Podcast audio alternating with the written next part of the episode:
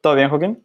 Sí, te escucho bien. Va, pues este, vamos a comenzar con este capítulo prueba experimento piloto de una serie que estamos lanzando en el canal de JavaScript, de JavaScript Mérida. Eh, este, este tipo de modelo en particular se llama Away from JavaScript, que trata de ser un evento que principalmente está pensado a ser bimestralmente. Eh, y que invitando a las personas parte de la comunidad, voy a quitarme los lentes porque se refleja un montón, eh, invitando a la gente de la comunidad a compartir sus experiencias, compartir eh, su vida como profesional fuera más allá del código. Eh, es un espacio abierto para cualquier estudiante profesionista en cualquier área que, que se encuentre, en un formato muy tipo podcast y en corto con los invitados donde podemos hacer ciertas preguntas y respuestas, podemos leer los comentarios y ver qué, está pasando ah, más allá. Eh, en el capítulo de hoy, o el primer capítulo, tenemos como invitado a Joaquín Cámara y está enfocado la plática a la experiencia de un non no developer que estudió algo no orientado a tecnología principalmente y ahora se está dedicando fuertemente a, la tecnología. Eh, pues eh, coméntanos aquí qué onda, cómo has estado, ¿Qué en qué andas ahorita. Pues bien, he estado bastante bien, la verdad. Ahorita estoy trabajando en K-Square, es una empresa que pues, se dedica al desarrollo de software en sí. Y la verdad es un, es una, es un lugar bastante, bastante bueno para trabajar. No puedo quejar de nada de lo que está pasando. Qué bueno, qué bueno. Sí. Y pues, qué bueno estar contigo, Jerome, otra vez. Igual, gracias por abrir el, el, este, el espacio de Away from JavaScript. Eh, necesitábamos como, igual como es una prueba de piloto y, y, este, y ver cómo es que estos problemas técnicos que estamos llevando del principio que tratamos de compartir, luego tratamos de lanzarlo por ah, Facebook directamente en Facebook Live, porque no se ve en el preview de, el de la casita, tienes que entrar al link de YouTube. Pero bueno, al final YouTube es confiable y todo el mundo usa YouTube también, lo cual es bueno. Este, y pues, eh, Joaquín, eh, tú ahorita me estabas comentando que eh, tú, tú estabas estudiando actualmente todavía, ¿no? Sí, hace poco este, pues, terminé la ingeniería en desarrollo de software, que pues es mi segunda, es mi segunda carrera. La primera fue administración de empresas con un enfoque a turismo.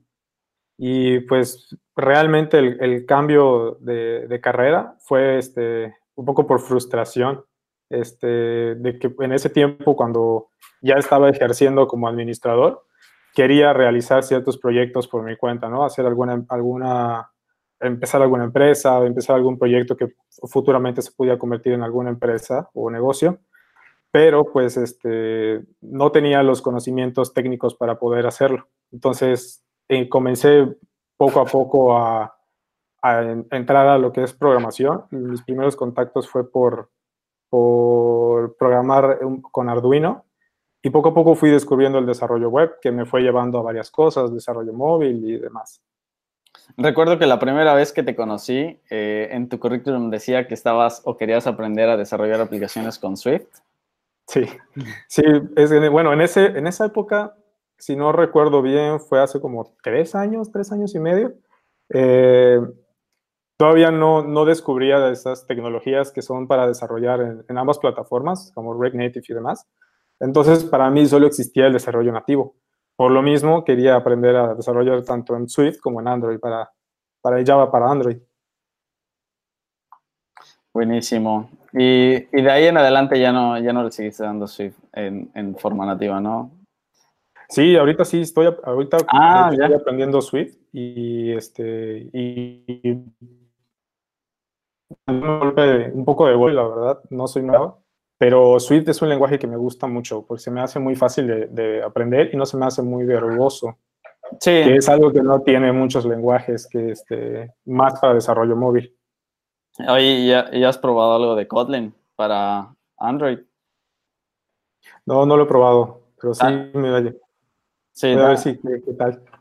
También es un lenguaje que, no es muy verbose, es muy ágil. Y, y, digo, yo hasta en el último trabajo donde entré no, no había tocado ni una línea de Kotlin. Y no porque me hayan asignado un proyecto en Kotlin, empecé a aprenderlo, sino que como quería ver más allá de lo que hacían en nativo, me metí a ver Kotlin, también me metí a ver de iOS. No, no estoy trabajando directamente con esas plataformas, pero este, quiero, quiero ver cómo funcionan todos esos sistemas a nivel nativo. Eh, y Joaquín, ¿qué parte de, en qué, en qué momento decidiste primero que ibas a estudiar el, eh, turismo o eh, administración de empresas con el enfoque a turismo? ¿En qué momento? Pues fue durante el, el último semestre de la prepa eh, en ese entonces mi plan era pues este, dedicarme a turismo porque pues, yo soy de Quintana Roo y ahí el turismo es muy fuerte. Entonces eh, no era una idea loca tener algún negocio que se enfoque a eso, ¿no? Algún, algún pequeño hotel, algún pequeño restaurante, un bar o algo de ese tipo de cosas, o inclusive una agencia de viajes. En, en Quintana Roo son negocios bastante fuertes. Pero como, vine, vine a, como vine a estudiar a Mérida, pues aquí este, es un poquito más amplio el, el, campo laboral y el campo este, del que te puedes desenvolver profesionalmente. Entonces, pues, empecé a notar muchas cosas que, pues, para muchos eran muy obvias, ¿no? Que, este, que poco a poco tomaba impulso este, el comprar viajes online, reservar viajes, inclusive ver, este, no sé, varios eventos que están relacionados de cierta forma con, con turismo, pero en, todo en la parte de tecnologías de la información. Entonces, igual, aparte de esa frustración que tuve, fue como una pequeña lucecita de necesito aprender algo de esto porque si no me voy a quedar muy atrás y me puede dar hambre, así que más que nada fue por eso. Qué buena onda. Ay, y este, bueno, pensando, ¿cuál fue la motivación original? Eh, en, eh, me dijiste, eres de eh, Quintana Roo. Así es. ¿Y eh, por qué estudiar en Mérida lo que se supone que desarrollas más fuertemente en Quintana Roo?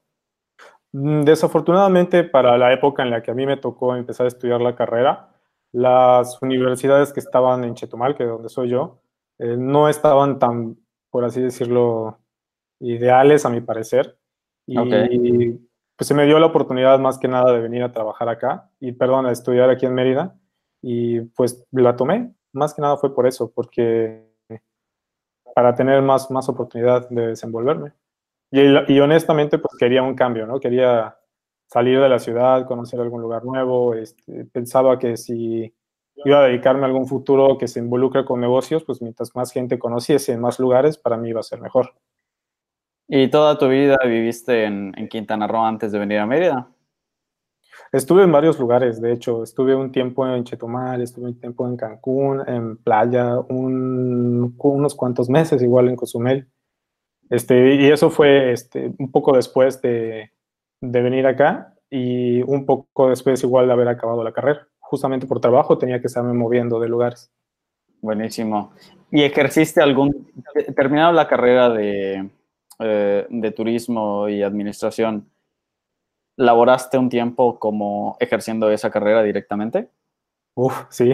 pues habrán sido unos tres años, dos, sí, tres años ejerciendo esa carrera y pues hice bastantes cosas. Hice hotelería, eh, fui agente de viajes de una empresa minorista, agente de viajes de una empresa mayorista, eh, trabajé igual en un bar, también fui guía de turistas, tanto en sitios arqueológicos como también en, este, zonas, en, reservas, en reservas biológicas. Y después, ¿y, qué tal el cambio de, de, trabajo? ¿Cómo es el feeling de trabajar en esa área a trabajar en esta área de tecnología? Pues es bastante diferente en cuestión de, de todo lo que tienes que estar aprendiendo. En desarrollo es, es un aprendizaje continuo, no puedes dejar de aprender. Y lo que me gusta, un cierto feeling que me dio el desarrollo de software, es que sentía que podía hacer, combinar muchas cosas, tanto la administración como el hacer cosas que se, crear cosas que se vuelven tangibles. Una aplicación, una página web en sí, que son visuales, ¿no? Y en la parte de, de administración o turismo, pues algunas cosas sí pueden llegar a ser tangibles, pero son momentáneas, no más que nada porque ofreces un servicio. Claro. ¿Y, en algún punto de tu carrera ya en la tech industry, has pensado en volver a hacer algo de, lo que hacías antes? Eh, directamente no. De que yo vuelva a ser un este, agente de viajes o algo de tolería, como un puesto administrativo, no.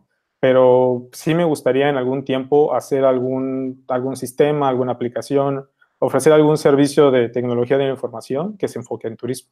Buenísimo. Ahora, nada más como comentario adicional, si quieres ver igual comentarios de, del live stream que de alguna pregunta directa que lancen o algo por el estilo, en la misma liga que te pasé, en la segunda, eh, está la parte del chat y me parece que podemos ver los live messages y ver lo que está escribiendo o lo que llega a escribir la gente. Ok, permíteme, lo voy a poner entonces. Va. Y bueno, de hecho, una de las motivaciones que yo tuve para invitarte a hacer este primer live stream con, con Away from JavaScript era que yo, yo uh, como comparto cierto ecosistema contigo en, en, dos cuestiones. Una, una que yo viví en Cozumel un, un tiempo. Este, y también tuve la necesidad de decir, oye, es que aquí no tengo como muy bien qué estudiar y pues mejor me voy a mover una, a la ciudad más grande, más cercana este, de, del, del estado donde vivo, ¿no? y, la, y la segunda, y a la inversa de ti, es que yo comencé estudiando una ingeniería en sistemas, pero yo terminé no estudiando algo muy fuera del área de las ingenierías, pero terminé estudiando ingeniería industrial.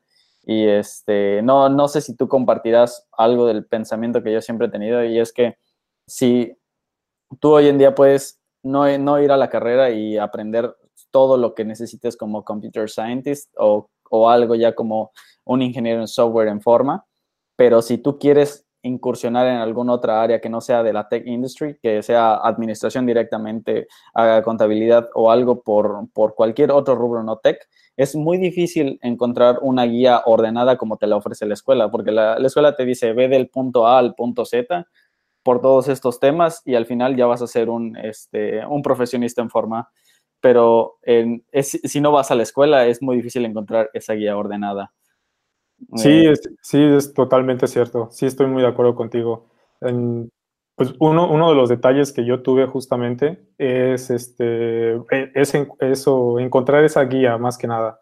Más que nada que fuese un autoaprendizaje, que tú vayas aprendiendo, vayas buscando y demás. Ese, ese cierto tipo de guía, pues que, que ayuda a tener tan siquiera dirección y ahorrar mucho tiempo de investigación, sí es algo que ofrece la, cualquier escuela, que sí aunque estés, no sé, preguntando cualquier cosa, sí vas a tardar un poquito más, eh, a diferencia de esa guía que te ofrece. Sí, exacto.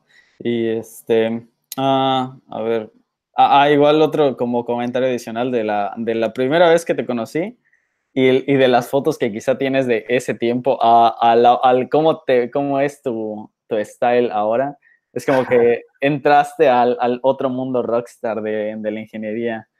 Sí, bueno, es más, más que nada que cuando trabajaba en administración, pues tenía, tenías que tener pues, cierta presencia, ¿no? Algo así que, más que cierta presencia, sino que lo, una presencia de lo que esperan de cómo se vea un ejecutivo o un administrador, etcétera, ¿no? De que pues tienes que tener cierto tipo de peinado, cierto tipo de vestimenta, etcétera.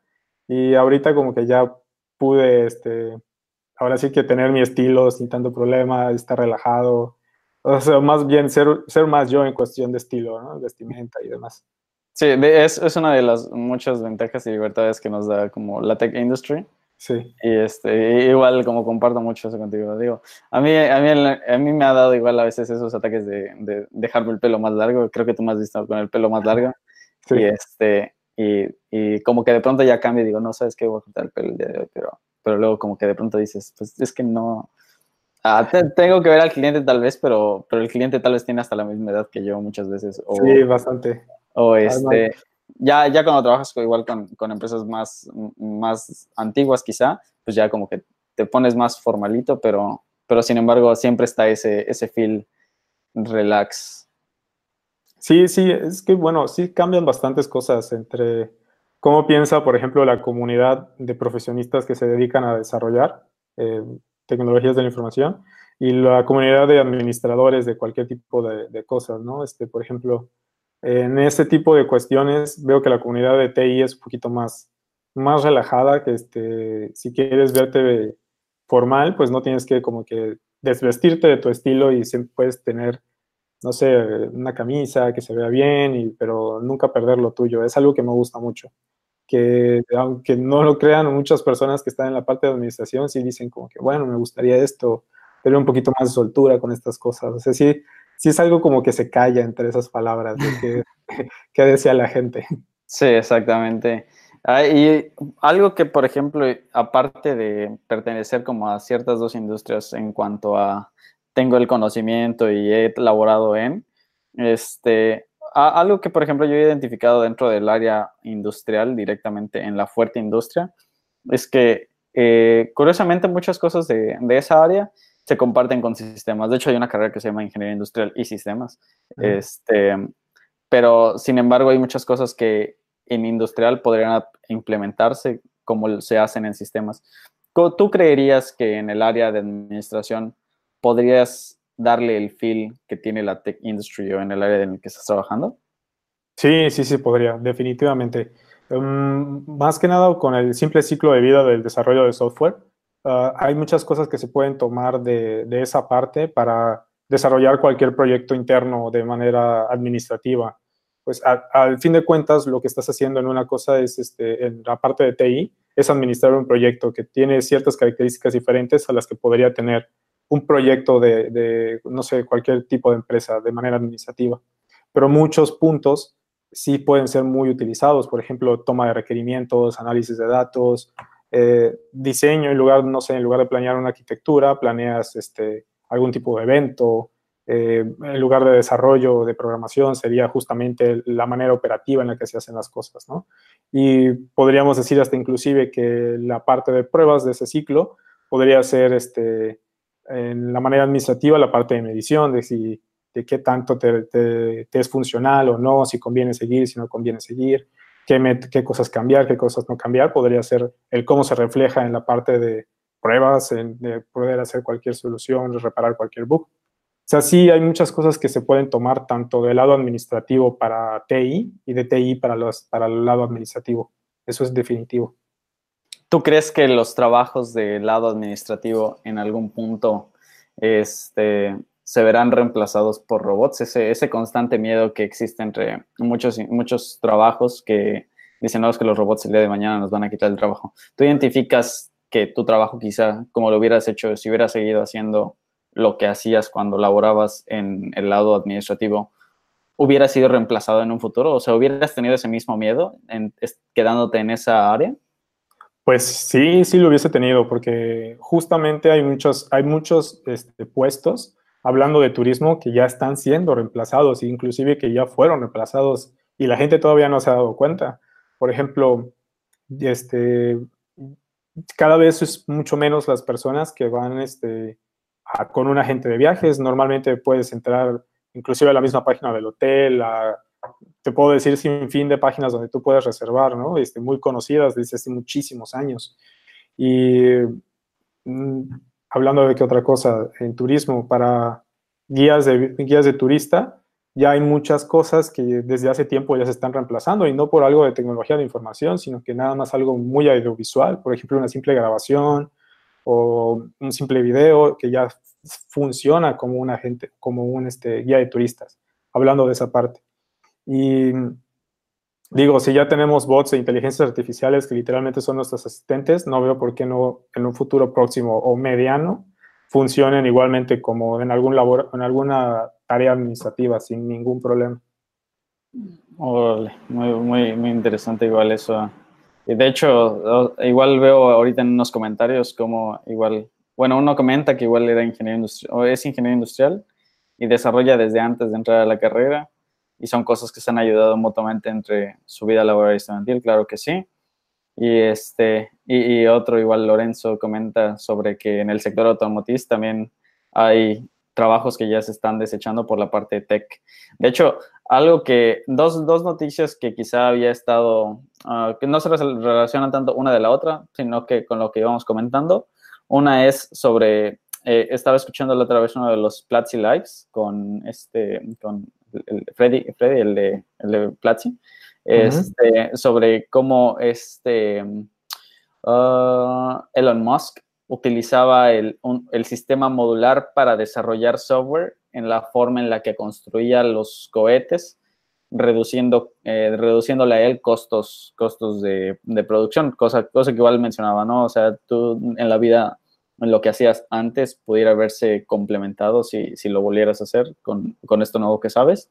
Y sobre la parte igual de automatización y, y, y, ese tipo de cosas sobre reemplazarlas con formas no humanas, de hecho, recuerdo, creo que en México o en Estados Unidos habían comentado, y esa es una noticia ya más o menos vieja que había decido, habían dicho que las primeras se había abierto la primera fábrica que, que, que real, ya no tenía humanos, ¿no? Todo era el proceso automatizado. Y, y, digo, creo, creo que esa noticia en su momento fue, estoy hablando de hace como cinco años tal vez, uh -huh. era, así como, era así como que el, el wow, pero cinco años después ya es una, ya es una realidad de todos los días y que, es, y que ahora genera el, el, terror constante, ¿no? De decir, no, es que mi, esta área puede ser reemplazada por un robot, ¿no?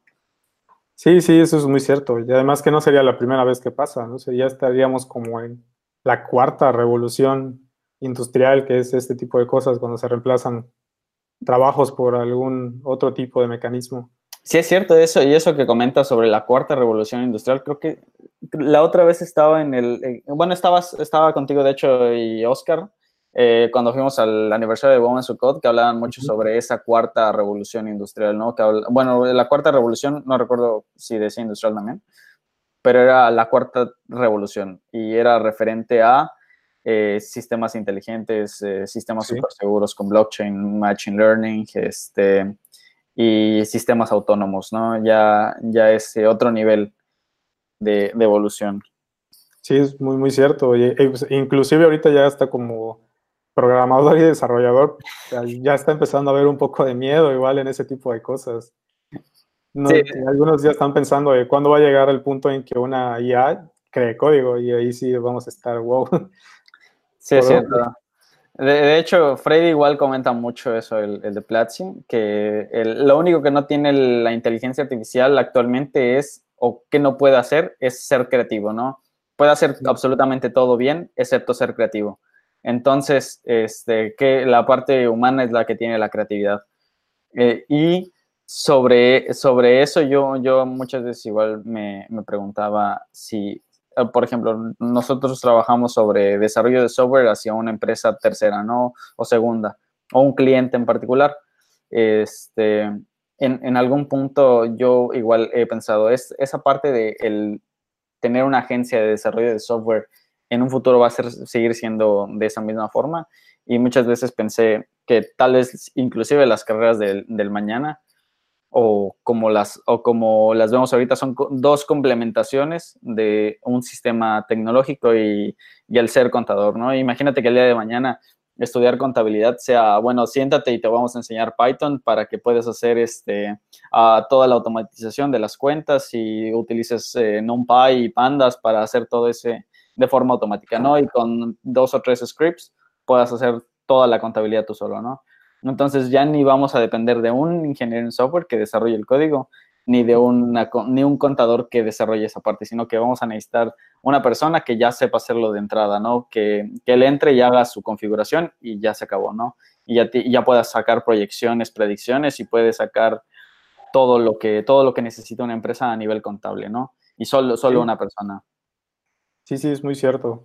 Eh, eh, bueno, y algo que veo que, este, que tenemos nosotros, en caso de que estén, por ejemplo, en, en, en, este mundo de desarrollo de TI, es que pues, sabemos que el, que el, mundo se inclina hacia la tecnología, eso es, eso es muy cierto. Y yo creo que lo que algo, una ventaja que tenemos es que podemos ver hacia, un poquito hacia dónde van las tendencias de esos futuros cambios ahí, e inclusive adelantarnos a ellos, ¿no? Por ejemplo, a, de mi experiencia personal ahorita que estaba, que era administrador y dije, bueno, todo tiende a ser más digital, pues me, eh, cambié a, un, a, una profesión diferente. Pero estando ya ahorita en la profesión de desarrollo de software, pues puedes ir viendo hacia dónde va la tendencia, ¿no? que va hacia, mm, no sé, desarrollo de IA y dijes, bueno, por ahí es un buen camino a seguir creciendo y seguir avanzando. Sí, claro. Uh, oye, Joaquín, y este, bueno, igual desviándonos un poquito del tema de los trabajos y eso, del reemplazo por las máquinas. Es, es, un tema de conversación llegar y decirle a tus amigos, no, es que tengo dos carreras. Es, es, un, es un plus, es un plus a nivel social. No creo, no creo que sea un plus a nivel social, la verdad, porque normalmente lo que yo he sentido es que, que hay como que cierta, cierta crítica, ¿no? De que, bueno, ¿y por qué no estudiaste eso desde el inicio? O, o ah, de seguro fue un desperdicio todo lo, que, todo lo que estudiaste y demás. O inclusive algunas personas lo sienten como muy este, presumido, ¿no? O algo así. Pero, pues, pero no, no es nada de eso, al contrario, sí fue este, pues así fue una forma en la que ciclos de momentos, ¿va? En que se, así se dio, se mis decisiones y pues tuve que arriesgarme a cambiar de profesión. Pero sí, no, hay muchas personas que no lo ven de la misma manera en que yo lo vi y también no he podido encontrar la forma de expresarlo para que se pueda entender lo que yo quiero decir y lo que justamente lo que sentí en ese tipo de cosas. Ahí comentan, ponen en los comentarios, y a nivel de chicas, que si llegas con una y le dices, oye, este, tengo dos carreras, soy ingeniero y además administrador de empresas, es como que, oh, ¿no? No, hasta ahorita no me ha funcionado nada de eso. Bueno, y, y, a nivel de la suegra, que le dices, no, es que mi hijito tiene dos carreras. Pues puede ser, puede ser que me gane un meme justamente por este Pero no, hasta o, no. o como el meme de los Simpsons que dice el, el abuelo Abe, oh, mi, mi, hijo va a ser, mi hijo va a ser un millonario. y, de pronto, y, de pronto, pierde la voz y dice, oh, diablos. Sí, más sobre, como el meme del chihuahuita que dice, mi, mi, mi, ¿qué? mi yerno anterior hacía esto y esto y esto, ¿y tú qué haces? ah. No, bueno. Ah, a ver, vamos a dejarle un poco los comentarios igual para no estarme perdiendo. Yo estoy... Ok, ahí anda Oscar igual en los comentarios. Sí. Igual, igual estaba leyendo que decían sobre la nota de el Bill Gates que decía que crearon un impuesto para máquinas. Sí, sí, es igual fue una nota muy sonada, creo que de hace año y medio más o menos. Algo así. Que fue, te, te escuché un poco cortado, disculpa. Ah, que, o, o la nota que decían que Bill Gates decía sobre que las máquinas deberían tener un impuesto también, ¿no? Como los humanos. Pues no lo sé, wow, eso, es un tema bastante complejo, porque hasta que, hasta sería muy caro, ¿no? Este, poder tener, ponerle algún tipo de impuesto a las máquinas. Sí, de hecho. Sí, bastante, porque pues en sí somos, pueden llegar a haber más máquinas, o sea, se utilizan, se utilizan a veces más máquinas que personas en ciertas industrias. Entonces, así como me imagino que hay diferentes tipos de impuestos para diferentes tipos de niveles salariales, podrían haber ese tipo de cosas, impuestos también, pero no, no, no lo veo muy ni eficiente ni necesario poner impuestos a máquinas. Igual decía, bueno, igual decían que es más por el hecho de, este, por ejemplo, en una, en una empresa laboraban 200 personas haciendo, haciendo algo en cadena y luego todo eso se reemplaza por una máquina que hace eso, el trabajo de las 200, ¿no?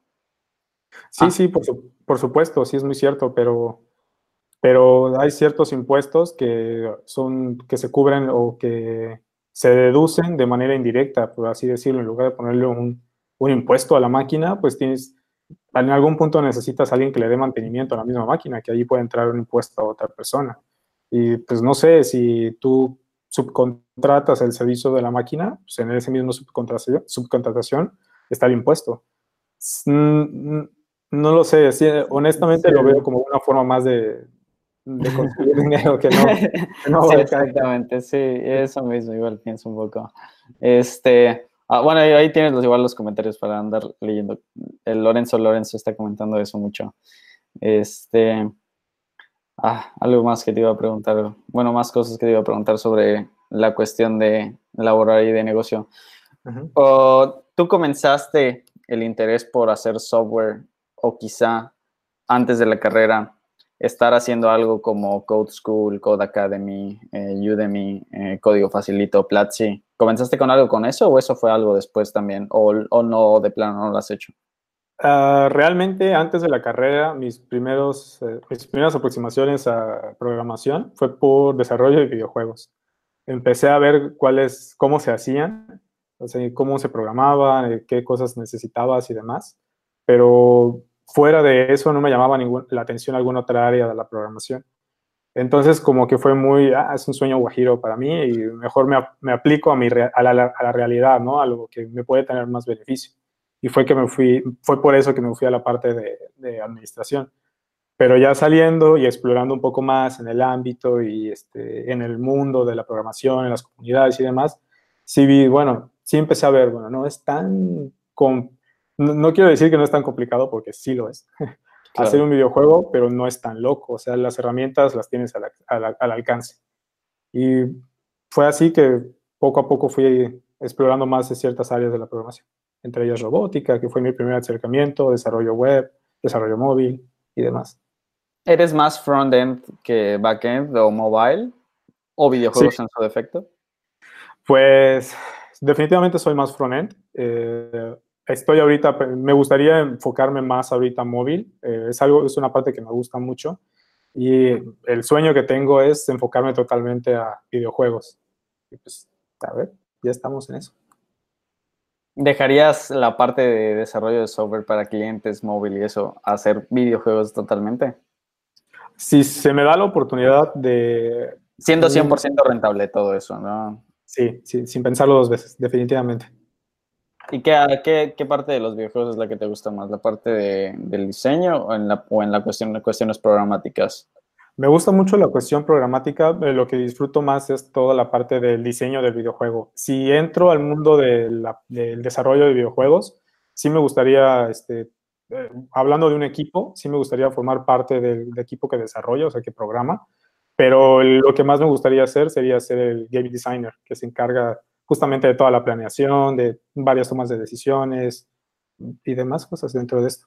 Es, es, algo como el full stack developer, pero de los videojuegos. De los videojuegos, sí. Y fíjate que es algo que combina mucho, muchas cosas administrativas de, y pues muchas cosas técnicas. Tienes que ser un poquito, ahora sí que project manager fusionado con tech leader en esa parte. Ya, muy bueno. De hecho, y, y, no hay también la crítica sobre enfócate en una sola cosa, hacer, el, hacer ese rol en particular o en el mundo de los videojuegos que hayas investigado. Sí, sí, sí, está, sí se dice mucho de eso, porque en sí el, el, todo lo que se necesita, todos los puestos, por así decirlo, que se usan en desarrollo de videojuegos son bastante extensos y no es tan, es, es más complejo que, por ejemplo, hacer un full stack de desarrollo web, eh, porque no solo involucra cuestiones de programación, sino cuestiones, este, no sé, musicales, UX, UI, design, eh, ilustradores, animadores, sin fin de cosas, mercadólogos, vendedores, muchas cosas. Yo creo que cada videojuego es una mini empresa en ese tipo de, en cuestión administrativa. Sí, sí, bastante, bastante. Y sí, sí son proyectos igual muy grandes, sí. Y digo, lo veo igual, digo, soy un consumidor de videojuegos, no soy alguien que, que se enfoque o que le guste mucho la parte del, del desarrollo de, pero digo, como parte de consumidor de tales, ves como muchas, hay un montón de decisiones solo por un proyecto y cada proyecto es un videojuego. Entonces, sí. todas las decisiones y todo lo que se tiene que tomar antes y durante está el juego en, en, en el aire, es como hasta a los mismos consumidores salimos afectados por esas decisiones. Sí, exactamente. Buenísimo. Joaquín, ¿cuántos años tienes? 27, pero ya, yo ya digo 28, ya en abril. en abril, siguiente, enero, febrero, marzo, abril, dos meses, ¿no? Sí. Dos meses, qué buena onda. Y este, dos meses, eh, 28, años, 28 años, dos carreras, eres ingeniero en software. ¿Ese es tu rol actual? Sí, ese es el rol actual, justamente. Ok, trabajas para Square y todo, y, y ese es tu, tu camino sobre la parte de haber elegido entre software development y la parte de administración de empresas. Así es. ¿Qué, qué haces en tus tiempos libres, Joaquín? Uh, ¿te, da, ¿Te da tiempo el, el, el, tech industry? ¿Tú crees que te da más tiempo el tech industry o el, o el industry anterior? Definitivamente el tech industry me da más porque es algo que te consume mucho tiempo de vida que hay un lema muy, que muy, muy usado que es este, que mientras los demás se divierten, tú trabajas. Y eso es algo muy real, sí pasa todo el tiempo. Y pues normalmente los trabajos de turismo tienen una parte administrativa y una parte operativa. Entonces puedes decir que haces toda la parte administrativa de un horario de oficina de 9 a 6 y ya se hace la tarde o en la noche, madrugada o mañana, haces toda la parte operativa. Es, muy, es bastante cansado esa industria. En la parte de, TI, pues, pues, sí, tienes, tienes, por ejemplo, digamos, tienes un horario laboral 9 a 6, que, en lo que lo cumples, en el que normalmente es cuando se desarrollan todas las tareas que tienes que hacer para cierto proyecto. Y pues sí, sí da bastante tiempo de, no sé, de aprender nuevas tecnologías, e inclusive en participar en este tipo de comunidades, que normalmente en, en la otra industria es un poquito más difícil. No hay una comunidad igual de, o, por ejemplo, ¿no encontrarías una comunidad de administradores o algo semejante a lo que hace JavaScript Mérida en la anterior comunidad? Bueno, en la anterior eh, profesión. No, fíjate que yo nunca encontré algún tipo de comunidad que eh, relacionada a administración o turismo que se dedique justamente a compartir información o, divulgar, sí, más que nada, sectas técnicas o algo de ese, tipo de cosas. Lo que sí hay mucho es, son muchas comunidades que en sí no están dedicadas a turismo, pero que lo potencian, ¿no? Por ejemplo, hay una comunidad, si no me equivoco, de como de gente que se dedica a hacer varios recorridos de turismo rural o turismo de aventura en diferentes lugares de Yucatán, que normalmente se unen muchos extranjeros que encuentran en algún, no sé, que, se, que los encuentran en Facebook y se unen. Así, de ese tipo de formas, pues sí hay muchas comunidades, pero no son directamente en algo administrativo o en algo de turismo. Creo que igual en otras industrias se presta mucho a ir a, o bueno, por ejemplo, lo he visto en la parte industrial, hay o certificaciones directas, que las hay también en, este, en sistemas o en el mundo tech, pero muchas veces hay, en, tanto en sistemas o en el mundo tech, hay bootcamps, talleres, ah, cosas de un video de un rápido o un live que, que alguien inicia y hace un, este, uh, un video en línea haciendo un taller de desarrollar algo muy particular y se acaba ahí, ¿no? Creo que en el otro, en, en, otros lados es más formal sobre esta fecha y pagas una cantidad y asistes tres veces a la semana, por ejemplo, a un horario tal y este y ya se acabó, ¿no? No hay como quizá el yo, yo siento que hay un, mucho un joy eh, sobre la parte tech que, que otras partes, otras industrias podrían desarrollar también. Y igual creo que hay mucho sobre Ah, digo, hay, en, en, el mundo tech hay conferencias de, de lenguajes, de librerías, hay, está el, la JSConf, está ReactConf, está la CSSConf, hay este, cosas como Campus Party que son en, en abril igual, que no precisamente es como, creo que en, otros, en otras áreas se escucha como, va a haber el seminario tal de, de un tema, ¿no? Pero es el seminario y se acabó el seminario, ¿no? Igual son cosas de, de, costos y viajes, pero no hay así como que hoy vamos a reunirnos al café para hablar de tal librería, tal lenguaje o vamos a hacer algo de fin de semana, por así decirlo, o algo tan grande que requiera, vamos a movernos, vamos a viajar a otro país o vamos a viajar a otra ciudad para poder ver el fest que se va a dar de como Campus Party, ¿no? Sí, y es, es, algo que, que se, yo creo que podría disfrutarse también en, otras industrias. Creo que, creo que industrias científicas directamente como, uh, este, uh, quizá voy a hablar por hablar, pero cosas de física, cosas de este, aeroespaciales y cosas de matemáticas se prestan un poquito más a este joy que tiene la tech industry, pero que no vería, por ejemplo, en, en administración, contabilidad, este, o en alguna de estas otras áreas pues em, en administración sí habían este, seminarios, conferencias, eran más que, más que nada eran como conferencias. Sí, sí. De, por ejemplo, de algún modelo administrativo para cierta empresa o para cierto tipo de empresa que, que, se estaba como que promocionando y demás, pues está la conferencia, ¿no? Para que tú aprendas ese tipo de, de modelo de, de, administración. Hablando igual ya de turismo, pues en turismo sí habían muchos, este, muchos eventos relacionados a eso, donde tú ibas, aprendías acerca de, no sé, de alguna región, de alguna cosa, o había muchas cuestiones para los agentes de viajes que tenías que aprender ciertas leyes, tanto nacionales como extranjeras, al momento, no sé, de cualquier documentación, de cualquier trámite de papeleo, o inclusive para poder responder por cualquier otra situación de, que tenga tu, tu cliente en el extranjero. Entonces, eh, habían muchas... Em, no quiero decir conferencias, no, como que no encuentro la palabra como para decirlo, puedo decir reuniones, a nivel regional, a nivel estatal, nacional, donde tú podías ir a aprender ese tipo de cosas. Pero en sí, como un tipo campus party o de ese tipo de, eventos, no, no, no han, creo que nadie ha este, emprendido en realizar ese tipo de cuestiones, pero es algo que se puede utilizar, se puede utilizar bastante. Digo, ahorita, ahorita ya muchos negocios, este, ¿cuántos no son digitales o que ya cambiaron su modelo administrativo totalmente porque se inclinan mucho hacia la tecnología? Por ejemplo, ya es muy común tener este, entrevistas, eh, reclutamientos o juntas por medio de una videollamada, ¿no? Y inclusive el seguimiento de tareas ya es muy diferente.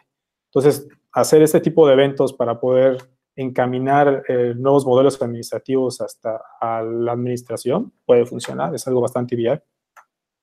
Buenísimo, sí es cierto. Y, igual ahorita que comentas otra cosa que este, creo que no, no, sé qué tanto se explota en otras áreas y es el trabajo remoto. Cuando dices todo lo puedes hacer con una conferencia y hoy puedes trabajar para un cliente en, en el otro lado del mundo. Solo te, tienes los problemas de las diferencias de horas, pero que, el, que sea un problema trabajar para alguien en otro, en otro país o en otra ciudad no es tanto. No, no sé qué tanto se prestan igual otras industrias para poder hacer eso de vamos a contratar a un contador en, en, este, en España o, o, alguien que esté literalmente al otro lado del mundo? Pues me imagino que ya, por lo menos aquí en mi experiencia aquí en México, no es, no se da. O sea, no me ha tocado ver una situación en la que, por ejemplo, el contador sea de algún otro, tan siquiera de otro estado u otra ciudad. Todo es manejado muy local y al menos de que tu puesto eh, requiera que viajes, es la única forma en la que vas a viajar. Y justamente esa fue otra de las razones este, por cual tomé la decisión de cambiarme, por la libertad a cierto punto de, trabajo remoto, de que, no sé, tu cliente puede estar en China y tú acá, y tú puedes estar trabajando, o viceversa, tú puedes estar en China y tu cliente acá, y no, no hay ningún problema. Eso es algo que me gustó muchísimo. Esa, esa libertad de poder optar entre una oficina, mi tiempo, tiempo de oficina, es algo que me gusta mucho. Muy bueno, muy bueno. Pues bueno, este, yo creo que igual va siendo ya hora de ir cerrando. Joaquín, este, colaboras en comunidades, otras comunidades, este, además de JavaScript Mérida, ¿qué, ¿qué, más haces en el mundo tech? En el mundo tech, ahorita, pues obviamente colaboro con JavaScript Mérida, también colaboro con Dojo Tech, que es la comunidad de K-Square. Eh, hago algunos que otros commits en ciertos proyectos open source eh, que puedes encontrar en GitHub. Y uno de los proyectos en el que estoy muy activo es en el de Godot, que, este, que es un engine eh, open source que compite directamente con, con, Unity. Bastante interesante, que pueden checarlo, funciona bastante bien. Y pues obviamente igual trato de hacer ciertos desarrollos personales que no, que no se han quedado atrás de, esa, de esas ideas que tuve cuando estaba en administración. Buenísimo. Igual pégame tus redes sociales o donde quieras que te encuentren. Este, no, no, las, no tengo ahorita la capacidad de ponerlas en la pantalla como algunos youtubers, este, pero las estaré compartiendo sea en la descripción de este video o en la, en la publicación de Facebook en donde está el evento y igual en la página. Este, Mañana, bueno, Ah, hablando fuera del tiempo, porque este, este live se va a quedar grabado y cualquier persona que lo escuche mañana y, y yo diga mañana va a sonar muy raro, pero febrero 13 tienen algo en este Tech Dojo. Sí, tenemos unas series de pláticas. Este, yo voy a participar en una. El, si no, los temas creo que ya los pueden encontrar en la página del, del Tech Dojo en Facebook y, o en la página de K-Square. También pueden estar la, puede estar la, está la redirección para, para la página del Tech, del Ya, ya igual le di share dentro de la página, así que cualquier persona que esté viendo esto vaya a verlo en su momento. Ahí estará el, el share de ese mismo evento. Vi que vas a dar una plática de Machine Learning en JavaScript. Sí, así es. Ok, eh, de, diste una plática de, JavaScript, de Machine Learning en JavaScript en, hace como dos eventos de, de, de la comunidad. Así es, sí, ahorita ya es un, pues es, esa vez que di la plática era como que muy, muy introductoria porque estaba apenas empezando a curiosar con Machine Learning en JavaScript. Ahorita ya es un poquito más, este, bueno, quiero pensar más compleja, ciertos casos de de, bueno, el por qué sería muy bueno implementar Machine Learning enfocado a JavaScript en desarrollo web. Ah, hace poco igual estaba yo jugando con esa librería de, que presentaste de Brain.js. De hecho, creo que uno de los problemas principales que yo tuve implementando esa librería fue sobre, ah, yo quería obtener predicciones sobre eh, una coordenada basada en tiempo, o sea, tener una coordenada geográfica dado una fecha de entrada. Y estaba utilizando la, red neuronal base que te da BrainJS y, este, y no me estaba funcionando para nada porque te daba solamente valores de 1 a 0. Pero vi que tienes que investigar sobre cuál es la, cuál es la red neuronal correcta que deberías tomar y luego descubrí que hay una que se llama algo de series de tiempos recurrentes, igual la implementa BrainJS, entonces fue como que, bueno, entonces voy a reimplementar esta cosa. Pero es, algo que no te dice explícitamente, obviamente, porque es algo muy teórico, pero es cosa que tienes que leer muchísimo antes de, de, tocar la librería, porque la librería te lo da muy fácil. Sí, demasiado. tú implementas N este, red neuronal y, ya estás. No tienes que hacer nada más. Pero entender por cuál vas a usar y cuáles son las configuraciones que le tienes que pasar, eso es más difícil. Sí, es lo más complicado. Más porque la información en, en Internet es muy general. No hay algo que te diga, bueno, este es el camino, esta es la definición de esto, es justamente esto. Entonces, aquí parte mucho lo que comentábamos al inicio, ¿no? De, este, de esa parte de ser autodidacta y de estar constantemente aprendiendo. Bueno, igual, este, no sé si hay algún comentario en el, en el chat para alguna pregunta a responder. No, no vi si me quedaba con alguno pendiente. Está la conversación de, Lorenzo, pero no vi si hay alguna pregunta adicional que podamos responder rápido antes de terminar ahorita. Em, si no, pues en lo que estamos despidiendo, este, Joaquín, un, gusto haberte, haberte tenido aquí en, este, en esta primera edición de Away from JavaScript. este, también la siguiente semana, de forma atemporal, creo que es el 20 de febrero de 2019, va a haber eh, el Code Shipping, que es otro proyecto piloto de, la comunidad de JavaScript, que es, a diferencia de este, que es una conversación casual eh, técnica, no, no muy técnica, este, se va a hacer algo fuertemente técnico. Va a haber código en la pantalla, va a haber este, explicaciones y va a haber todo ese tipo de cosas. Entonces, pues igual si en algún otro momento alguien que vaya a ver este video o igual tú, Joaquín, si te interesa presentar algo en esa, en esa edición eh, o volver a visitarnos en este Away from JavaScript o en cualquiera de las pláticas mensuales que hacemos eh, todos, los, todos los últimos miércoles de cada mes, pues todos son bienvenidos. Eh, alguien comenta rápido, Vue, React o Angular. Ahorita, eh, el clásico. Ahorita React porque es, la, es este, la librería que uso más para trabajar y con la que me siento más familiarizado, tengo más conocimientos, pero me llama mucho la atención Vue. Eh, ah, tiene, creo que tiene bastante potencial para llegar a competir mucho con, con React.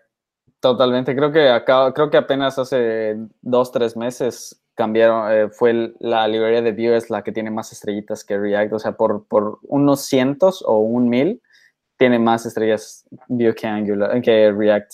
Sí, y además porque es este, open source, ¿no? La misma comunidad lo ah, tiene. no, de hecho, los dos son open source, pero de hecho hay igual ahorita una cuestión de decisiones sobre, creo que es Vue 3, que el, que el manager de la, de la librería toma ciertas decisiones como muy mandatory y lo que él dice se hace. Entonces, vamos a ver cómo se desarrolla eso. Digo, igual, eso impulsó a que React fue cambiara su, su licencia con patentes a ser completamente MIT. Ah, perfecto. Pues vamos a ver cómo se desarrolla eso y igual a ver si en code, Shipping Code hay un React versus Angular, a ver cómo se desarrolla. Ah, estaría bueno. Sí, estaría muy interesante.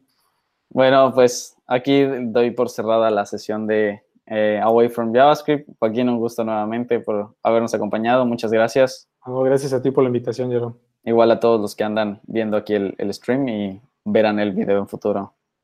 Un gusto. Hasta luego.